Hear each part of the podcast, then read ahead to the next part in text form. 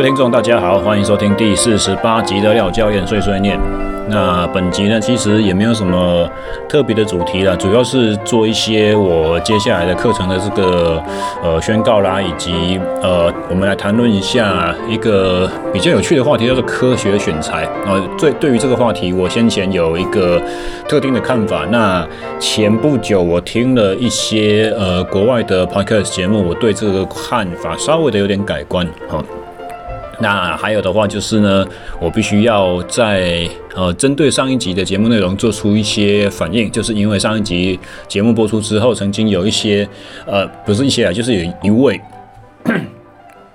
听众呢，他来跟我去做了一些内容的反馈，那算是把我的节目里面有一些东西去指正了啦，所以有根据之前的宣告，我会做一个小的打脸掉教练单元哦。那首先，先课程讯息先来，在下个月六月十八号哦，我即将会在师大的公馆校区研究大楼二楼的二零三教室，我会去开一个叫做不同距离项目跑者的周期化激励训练课。那你们一听到这个开课地点的话，就知道说它其实是一个讲座课了，它并不是一个实际操作的课程。然后这个课程的话，它其实还有三个场次。总共有三个场次啦，第一场是六月十八号即将举办，好，第二场的话会是在七月九号，哦，这个是台中场，会在台中市乌日区的一个叫做曼斯会所教室。那第三场呢，我们会回到台北，七月二十三号，哦，再回到森林跑站的大安馆。那这个课程的话呢，时间三场时间都是下午的两点半到四点，哈，时间大概是一个半小时左右，不长。呃，课程里面要聊什么呢？就是。其实一直以来，我常常碰到很多的跑友们跟我询问说：“教练，我应该怎么做重量？” 那以前就是我也讲过了，像这种很简单的大灾问，就是没有办法提出一个很简单的回答出来。通常他都要收集很多的资讯，从最简单的，你到底是跑什么项目的？你练了多久？你目前的成绩多少？然后你希望达成的目标是什么？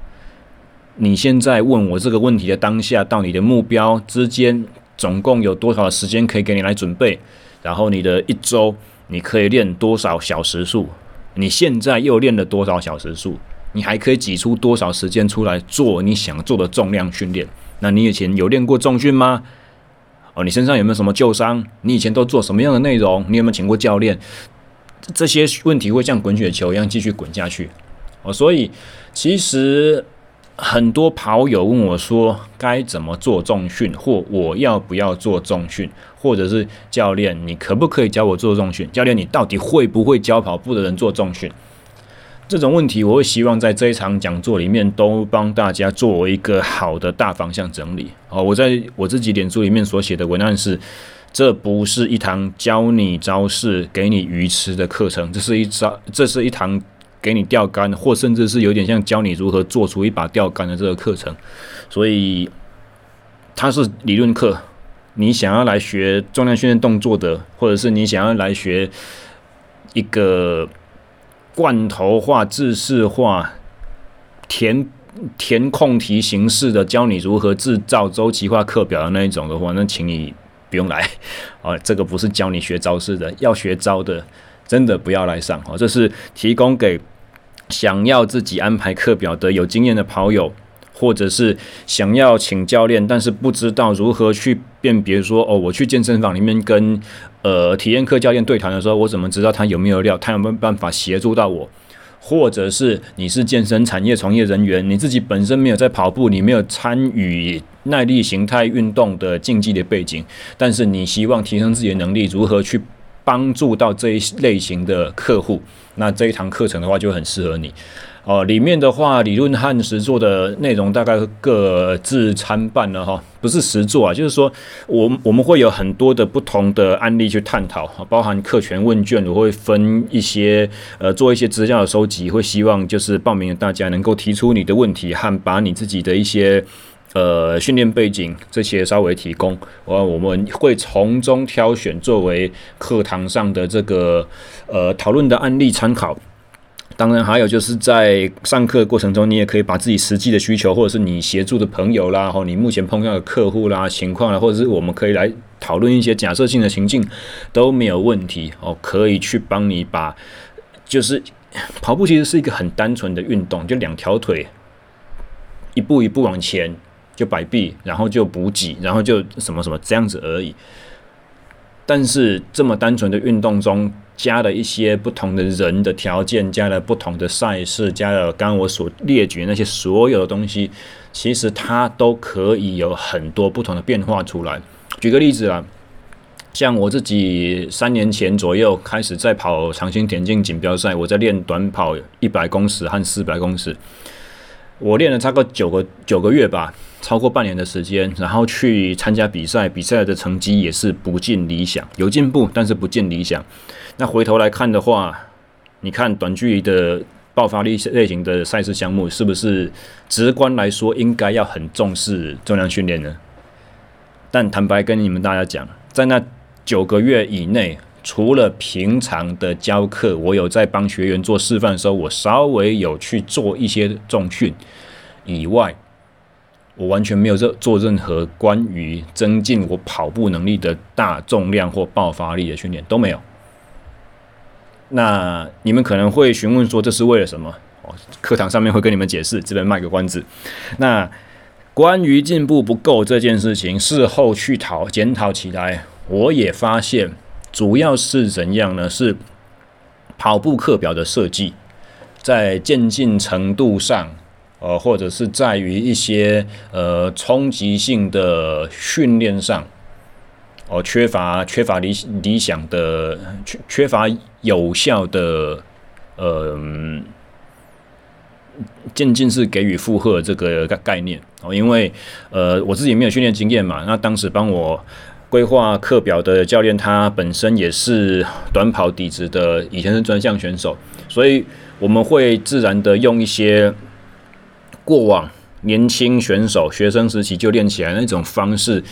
一个周期该如何开始慢慢堆叠这种方式，用这个过往成功的经验去写一个新的训练周期。但是这里面忽略到了，我当时体重是六十八公斤左右，然后我超过二十年以上没有做任何跑跳类型的运动，哦，所以可能。必须要很重视一些跳跃的训练，但是我的身体又没有办法去承受跳跃训练所产生的冲击。他妈的，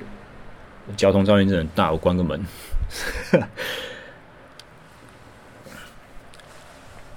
所以很需要冲击的负荷方式，但是身体又没有。足够的硬体条件可以去承受这些冲击性训练所带来的摧残，就导致了我当时的训练就是有一搭没一搭，每次练完之后后坐力都很强，然后肌肉延迟酸痛非常严重，或者是胫骨痛非常严重，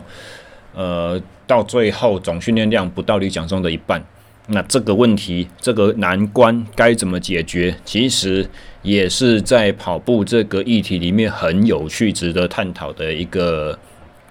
一个话题了。好，所以这个是，呃，从下个月开始，今天已经我录我录音的时候是礼拜一，五月二十号礼拜一的晚上哦，所以六月十八号大概四周后，不到四周后了啦，就是一个月之内就要开开始了，所以这个是连续三场哦，一个非常特殊、非常有趣，我觉得上起来应该是会是很精彩的一个讲座课。这是第一个部分。那第二个部分呢？为什么本周的节目拖到礼拜一才录？当然是因为昨天礼拜天五月二十一号，我们有一个台湾柔术总会的这个备赛体能以及技术实作工坊哦，那个是在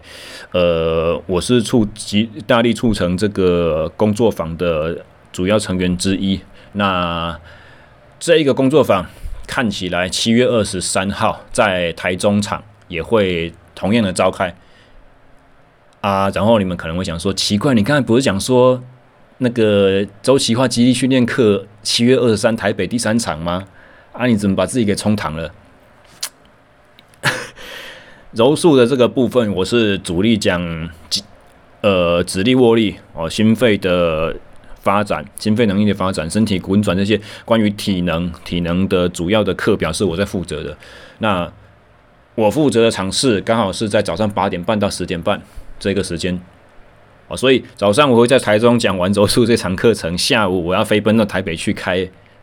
森林场森林跑站这一场，呃，关于跑者的这个集训练课。所以你们听得出来我很忙啊，但是总之时间上是不会冲突到的啦。那台湾柔术总会这个课程呢，昨天 run 下来，我自己心得是非常的开心哦，因为。虽然我自己没有在练柔术，所以与会者我并不认识哦。但是从讲师和与会者的一些反应，有发现到说，其实来参加的人虽然小，但是就。可以用“小而精”这三个字形容了。来参加都是教练底的，而且都是资深的能力很强的大前辈的哦，馆长级的，或者是国内现阶段的一线选手这种等级。那他们能够在上课的过程中非常踊跃去提出一些发问，然后对于发问的之后，我们讲师群所提供的解答，呃，尤其是上午的两个讲师是呃两位。运科背景，我和我的同事，哦，但是我们都是没有实际在参与这项专项运动，我们去所提出的解答，似乎都能够切中他们的需求，然后真正帮他们去解除一些在训练上或营养上的疑惑，我觉得是呃非常的开心，而且真的大家来参加人都觉得说非常的非非常的值得啊，这个是嗯。从一个好的计划发想到执行下去，真正获得了我们受众的肯定，我觉得这个是一个很值得振奋的，呃，令令令人兴奋的消息了。那结束之后，也刚好台中场就有了新的学员报名，所以相信会是非常热络、非常抢手。然后经过昨天的这个让这一让下来的话，我讲师群我们当然也会针对内容会有一些修订，所以台中的台北场次错过的朋友们不要。觉得万喜啊！台中场相近会是更加的精彩。好，所以这个是节目第一部分开课啊，我的一些未来的课程宣告。那第二个的话，我们要来稍微看一下，呃，这位朋友跟我的回应，因为上个礼拜的节目内容我有提到了，台湾的运动。呃，医学应应该说，台湾的医界没有一个叫做运动医学的分科，运动医学这个东西在台湾并不存在。哦，所以这是一个很简单的、很单方面的一个论述。那在节目播出之后，有一位就是长期以来听众，他本身是复健科医师，哦，跟跟之前上我节目的那个卓彦廷医师是好朋友，那他就有讲到说。也不是讲到他私讯敲我，就说他想要回应一下，就是其实我在我节目里面所提到的，呃，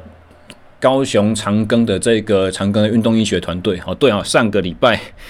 其实我有几次的口误啦，我把长庚的运动医医学团队有讲成运动科学，但是你们应该听得出来我是哪个意思啊，就对了。然后其中我有提到说他们自己的那个网页上面的。嗯，叙述呢是没有写到说物理治疗师跟防护员。那这位听众他就是跟我反映到说，他以前哦在当研究医师的时候，在长庚运动医学中心里面就有跟他们的物质治疗防护师呃运动防护员合作。所以这个部分的话，其实我们所提供资讯并不是冲突性的了。我只是在指出说，高雄长庚的运动医学中心哦，它的。本身的网页介绍上面没有写，我并不是说他们没有，我是说上面没有写。那我之所以会说上面没有写，而且我觉得有这件事情有点奇怪的原因，就是我觉得物质和防护是对运动员非常直接接触，而且贡献不可磨灭的两个角色。所以如果他们没有被提到的话，我觉得是好像他们的他们的贡献没有被认可或看见的感觉。我是为他们。有点发出一个不平之鸣啊，所以其实我不是我不是说他们没有，我是说他们没有出现。好，所以这个是第一个部分了。那第接下来的话，其实这位朋友跟我提到说，其实台湾有医生在开运动处方的哦，这是跟我这是跟我的节目里面所宣告的不一样。我说在台湾你不能开运动处方，那我讲的意思是说，呃，比方说心脏病或者是高血压。我，这些属于一些内科啦、慢性病的东西，或者是不管免疫风湿科也好，或是内分泌科也好，或者甚至是神经科也好，长久以来我们都知道，运动对于身体的健康，或者是对于心理的这个正面影响是很大的。但是，我一直感到很挫折的一个部分是说，这一些话都要由教练来讲。那教练本身，其实我跟这一位听众，我们在。呃，交流的过程中，我就提到说，教练本身并不是医疗单位人员，所以由我们去做这些宣称或鼓吹的话，其实我觉得不理想。就是我们是执行面的，我我们需要的应该是这些科别的医生来开立他的运动处方，告诉教练说怎么去带这个病患，那这个处方就会像药一样哦，你用用运动的方式，就是可以去替代一些药物的功能。呃，讲一个实际例子好了，好像是我最近有在带高血压的病患。那高血压病患的话，他就是有在吃降血压药嘛。那大家同时又知道说，呃，低强度、中低强度的运动其实是有一些降低血压的功能。高强度不用讲了，它一定血压瞬间会上升。但是中低强度的运动其实是有降低血压的功效。那如果这一位病患同时又在服药，然后他要开始运动，他的运动是为了希望能够健康，可是结果我的运动的效果下去，会让他的血压瞬间降到太低，因为他原本就已经有在服药了，加上运动的这个双重功效，这个其实是我们在上课的过程中，有的时候必须要去小心注意到的一个点。哦，所以相对的，你想哦，如果他这一位病患的高血压程度不严重，而且他的主治医师去认可到说，其实两条路可以走，一个是服药，另外一个是叫他运动。那这一位主治医师，假若他如可以，如果可以开出一个呃有时间规范、有强度规范，然后有一周练几次这种训练频率的规范，这个处方或者是这个运动指导的指呃概略方案，然后由他去交给。教练说：“照着这个药方去执行，就等于有一点像是说医生开药，然后我们教练是什么？是药药局一样的概念。我们我们是承包商，我们承接的医生所给的这个任务，然后正确的指导这位病患去做训练。那这个训练就有点好像是自费医疗行为的这种概念。我只是说，我我再次强调，教练本身并不是医疗单位的，所以由我们去。”提出这些哦，什么所谓的运动处方的这个宣称啦，不是切，甚至不见得安全哦。在有一些极端的情况之下，可能不见得安全。那这位听众他所所跟我分享到的是说，因为他们身为复健科，所以基本上他们很常去跟呃，尤其是当他接触到的是运动员的时候。他很常会直接把他的医嘱写出运动处方，然后拍照，或者是由运动员去转述给他的体能教练或给他的防护员。哦，那由这些防护员、由这些教练去协助执行复健科医师所开出的，不管是专项回场啊，或者是促进伤患处呃恢复的这些训练方式或运动方式。所以，对这一方面的运动处方是呃国内是有在执行的哦，但是说。就是直接跟运动相比较高关联的这些科别，就是比比较多会接触到运动伤害或者是竞技运动这些科别有在做哦，所以这个也是跟我所讲的不一样。当然，因为我节目里面直接说的是台湾没有人在开运动处方，运动处方这件事情不存在，所以这位听众的回应就是说我这个部分讲的不对，那我也承认这个部分讲的不对或不好。那在这边的话，就是接受听众的打脸这样子。好，当然我们后面还谈到许多啦，就是说到最后面这位听众也是跟我认有一有一部分就是认可我的看法，就是说运动医学其实不是一个固定的，就是说卫卫福数卫福部所认可的一个医学专科。所以跟我在节目里面所讲到的一样，你你你想要去知道说。运动如何促进健康？你去大医院怎么好像找不到一个所谓的运动医学门诊可以挂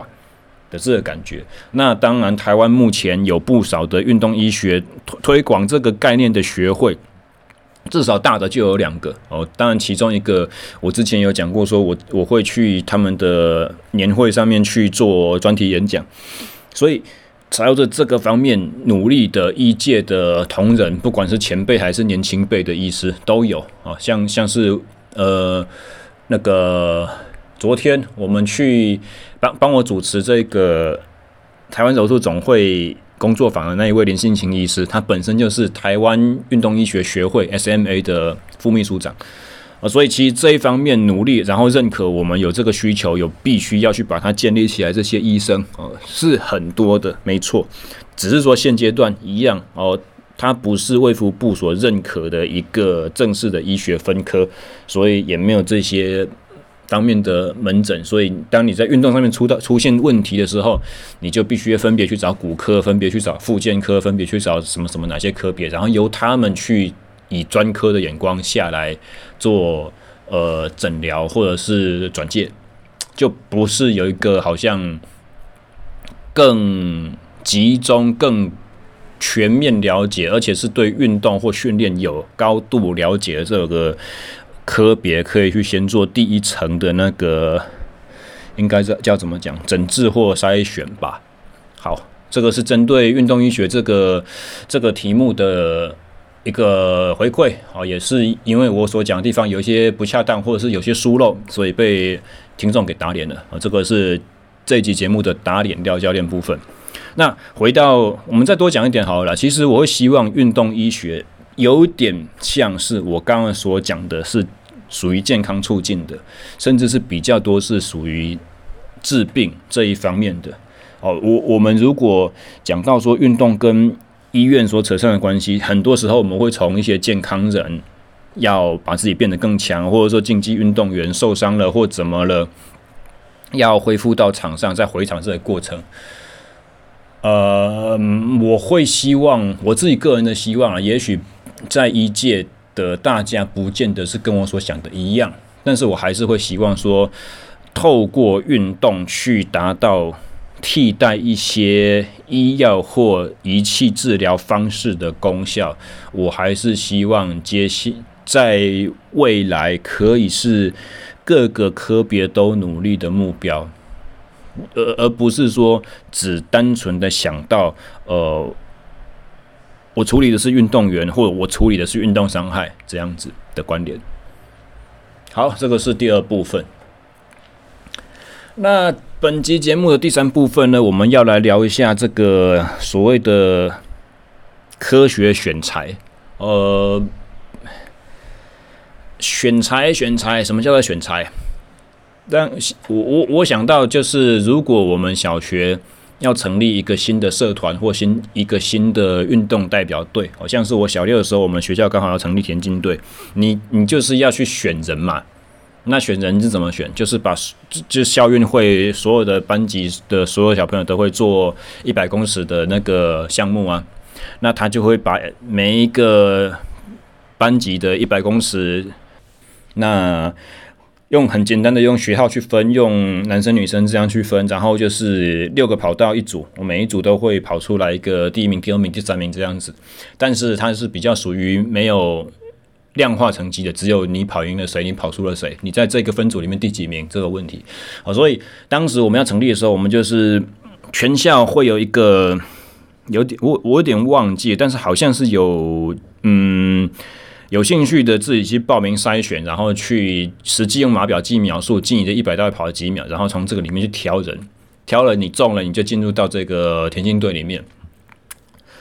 呃，那后来的话啊。也是曾经有必须要参加拔河比赛，那也是一样啊。就是拔河比赛的话，就比较没有透过这样子的选人的方式，而是有点好像田径队教练那个时候，田径队负责这件事情。啊，田径队教练就是到了各班上，然后去看身材、看身高、看体重，去挑呃准备要去练。就是就是你如果想练的话，你举手嘛，然后田径教练看一下，然后眼睛判断你可以，然后你不要这样子。所以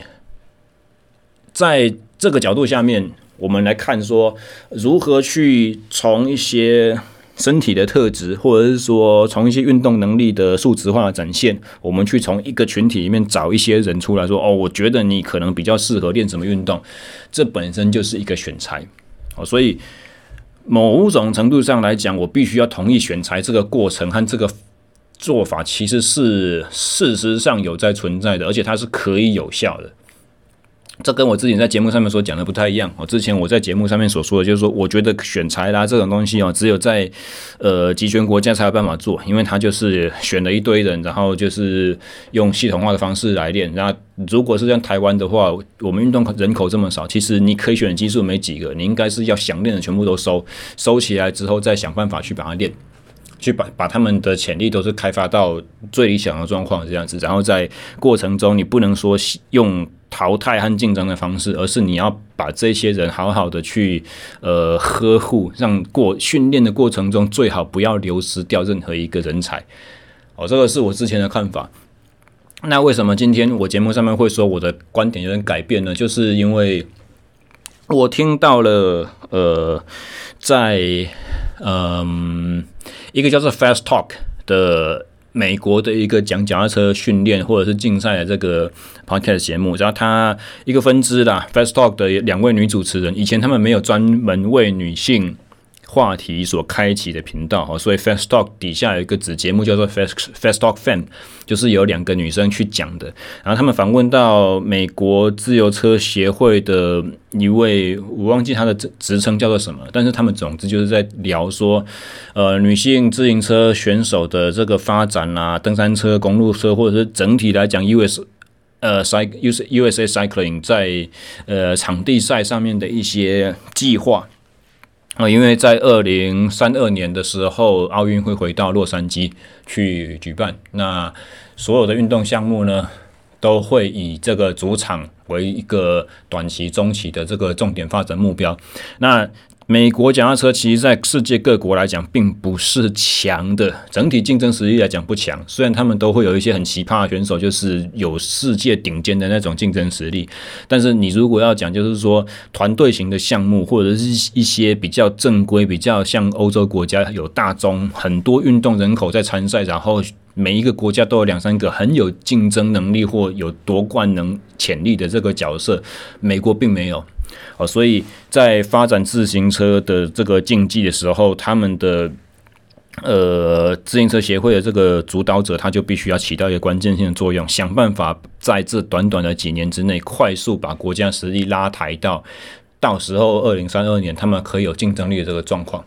然后这位受访者他讲到了一个很好玩的东西，他说，在这么短的时间之内，其实他们想要把自己协会的一个资源重点集中在加州这个州，而且是集中在奥运举办奥运举办地的洛杉矶本地，而且他们希望把他们的这个潜力人才的挑选主力放在一些比较弱势族裔的少数族群的呃社区。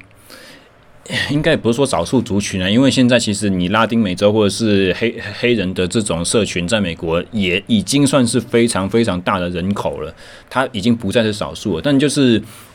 可能社经地位上或者是教育的这个程度上，在呃美国社会里面，还是相对于白人来讲的话，处于一个弱势。那这位受访者他有提到说，很特别，你去看一些户外活动的参与者。如果是什么滑雪啦、登山啦、越野脚踏车这些东西，几乎到目前为止，清一色都还是只有白人的人口在参加啊。是，这是因为文化或者是因为社社经地位的关系。所以，如果他们希望在自行车这个传统来讲也是白人比较多的市场，或者说从热爱户外运动的这些社群，从登山车啊，从健行啊，从攀岩，从登山这些人去找跨项目可以来练脚踏车的可能性，你就会变成说，你只会找到这群白人。那我们也知道说，在不同族裔里面，其实很多像是拉丁美洲或者是黑人族群，他们的运动能力是非常强的。那这一些人，如果他们对脚踏车一点兴趣都没有，或者是说他们因为他们的这个社经条件不允许他们去。接触到这一项项目，那等于说我就有一个很大很大的潜力市场是没有被开发，这很可惜。所以这位他要提出一个观点，就是说他们会在洛杉矶的这一些中学的学校去巡回，然后去做一个很有趣的、很有趣的活动，我觉得非常有意思啊。基本上他就是把呃固定式的风阻训练台，然后是有很精密的功率。量测的功能，那个叫做 Watt Bike，他们会把这些 Watt Bike 去放在各个学校，然后他们会去鼓吹号召说，你想来玩的时候，我们都来玩玩看。然后他把这个活动叫做什么名字呢？叫做 Combine。我觉得这个名字取得非常的好，因为所谓的 Combine 哈，大家如果记得那个美式足球封什么那一集啊，我们有跟那个三档一码两位主持人有聊到说，美国 NFL 在 drafting 的时候，他们有一个综合体能检测，com 就是综合就是 combine 这个字嘛，所以 combine 在美国美全美都知道美式足球啊，所以 combine 这个意义在他们来讲就是一个。以体能检测，然后集趣味和休闲娱乐性非常大的一个全国性的秀，所以你如果讲说我要来挑人，我要来挑你谁谁谁适合骑脚踏车，我们来来挑未来之星，这个可能对脚踏车没有兴趣的人家，哎，随便了，不想来。可是你讲说这个是一个 combine。大家就全部热血沸腾。我他就算不喜欢骑脚踏车，或者他觉得这件事情很怂、很没意义，我都已经我高中生诶，林林北都已经开始拿驾照可以开车，我骑什么脚踏车？可是当他听到这是一个 combine 的时候，他可能就会说：“我要去我的跟我的哥们去拼个高下，我看谁不爽。”他说他们多多多猛多强，我要跟他拼拼看。所以这个 Combine 它就是变成了一个非常有效的推广性质的非非常有趣味推广性质的活动。那当然，因为功率车它做三十公三十秒的全力冲刺，它是一可以收集到很多非常有效的数据。那依据它收集来的数据，我知道说是谁做出来这个资资料哦，他的体重多少，他的瞬间六秒有多大，然后他衰退率多少，他的三十秒平均有多多少瓦，都做了多少焦耳的功。这个就是一个非常适合用来去科学化的、数据化的去筛选适合练的、适合练脚踏车人选，然后再从这个里面去找出接下来可以进入他们的呃洲级的青少年层级这种自行车训练人才库的这个计划，然后再其实因为听完的时间有点远了，所以我有点忘记这个。具体的过程大概会是什么样子？我只记得说，他们应该会是，呃，也是以提升参与度、提升趣味性为主，并不是这些人捡起来之后就是计划性的一口气把他们全部当竞赛选手来看待。因为你总是要让他先学会骑脚踏车，然后再接触到一些安全，然后再娱乐性，然后再。后面再慢慢细的分享，看他有可能是去玩 BMX 或场地车或登山车之类这种分享。等等，等你要到去训练他们成为顶尖的竞技运动人才和锁定什么项目，那都已经是很后期的事情了。哦，从我去，我去年代表国训中心去澳洲 AIS 参访，然后顺道去的维多利亚州的这个。地方性的自行车协会，我跟那些协会人士对谈，和这一次听这一集节目，美国自行车协会，我我再次强调，美国自行车其实不怎么强哦，所以美国很多车界人士也对于美国自行车协会做的事情有非非常多的批评。我我当年在澳洲的时候，我在墨尔本那边做交换学生的时候，我的教练也对于 Victoria Cycling 有非常多的批评。但是你看人家就算是。不成器，或者说台面上没有漂亮成绩，但是他们依然为了这些事情非常全新的在努力着啊，并不是说哦，我就放弃治放弃治疗，我我就烂，所以我就一一路继续烂下去，并没有。那也是因为我听到了他们 USA Cycling 有这样子的一个计划，我觉得非常的了不起。也就是说。现在我们所有的这种科学化检测、数据精确的数据化检测，而且可以把它做成资料库的这一件事情，让以前我们必须要用很多很多听起来好像很了不起的方式，然后来做一些生理数据，然后用很高的这种成本去花费，然后去去选人的这个事情，其实在近代变成是可能的，在民主。社会的国家是变成可行的哦，它的重点就不在于是用怎么讲呢？那重点应该就是变成说不比较不像我们以前所听到的一些极权国国家，比如譬如说东德，譬如说那些斯斯洛伐克国家、东欧国家，就是变成说，我知道你有什么才能，所以我就是以国家的方式去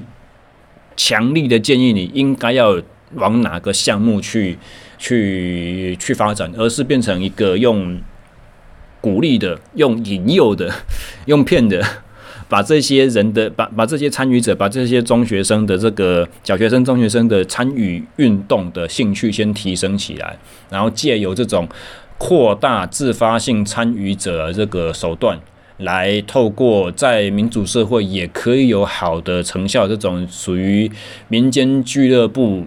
业余竞赛为基础这个项目，呃，为为基础这种呃发展模式，去把国。一个国家、一个世代的竞单项竞技的人才去建立起来哦，所以其实这是一个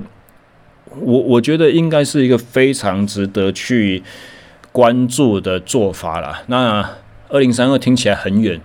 但是想当年我二零一二年在澳洲墨尔本的时候，我也会觉得二零二四在巴黎很远呐。结果夯不啷当就到了现在了。十几年过了，我们明年又要比奥运了，又要我我我当初在帮脚踏车网站写二零一二伦敦奥运的这个场地赛赛报的时候，我不会想到二零二四这件事情，我也不会觉得二零二四很近啊。结果一眨眼十几年就过去了，所以真的能够努力的机会很少。等一下，我是不是妈的又要讲一个打点掉教练啊？二零三二明明就是布里斯本啊，那个洛杉矶奥运不是二零三二，我来看马上聊。呃，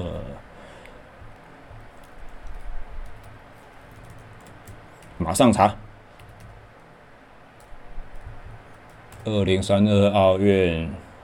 对啊，布里斯本。二零三二是布里斯本啊，我来讲啥啊？好。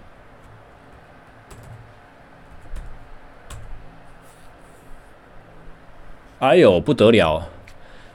洛杉矶奥运是二零二八年，哇靠，四年之后就要办了呢！哇，那这样子美国人的压力很大哦。我我刚才讲错了，我还以为是八年之后的事情，七八年呃八九年以后的事情，结果是四五年之后的事情。哇，这个计划真的是，他们这个科学选材和培训计划，其实你想想看，没有几年可以让呢。我我我如果要找出一批非常有兴趣的小朋友，你练磨个两年，你把它分出项项目出来，你就只剩下两年可以让他去参加国际赛，累积经验和提升竞技实力诶。然后在二零二八年的时候，这些国高中生到时候刚好是十七八岁、二十几岁、二十三四岁成年的这种这种年龄，等于是他人生的第一场重大赛事，第一个 peaking，他就是奥运。他第一个巅峰跳出来，他就是要上到奥运的殿堂。这个哇，假大都很赶哦。但是也是一样，就是说，看起来 USA Cycling 他是找到一条潜在可以成功的路。我觉得这个是一个前情看好，至少它是一个合理的计划。而且从再次强调，像我刚刚所提的，光从 Combine 这个字眼的选取，我会觉得说，哇，你已经成功一半了。你可以，你可以。你可以从这个名字取得好，就从中间拉到的参与者就已经多到不得了。那总之就是针对选材和就是基层运动发展的一个策略，一个小小的反思啦，跟我以前所讲的东西有点不太一样。那看别人怎么做，也会也可以来回头来想我们国家的运动产业政策嘛。哦，但是。我一个自己生活都顾不太好的这种教练哈，坐在一个屋檐底下，只能遮风避雨，然后我想着国之大计，真的有时候觉得说你来干我屁事这样子，好吧。以上就是本周的全部内容。那下个礼拜的话，我会上一集访谈哦，你是昨天录好的。你看我昨天行程多忙。早上第一班高铁首班车下，呃晚上高最后一班高铁末班车上台北，然后开完工作坊之后休息一下，吃一顿晚餐，晚上接一个访谈，两个小时，八点录到十点。下个礼拜会上的节目是精英中心 Podcast 的两位主持人，精英中心是国内唯一的一个应该不是唯一，但是最早的，在而且是专注于在讨论呃格斗性格斗类型运动在台湾的发展哦，那非常值得期待。昨天我们聊得很过瘾，那下周我很难得我可以在这周预告下周再讲什么，那先这样吧，我们下个礼拜敬请期待哦，大家拜拜。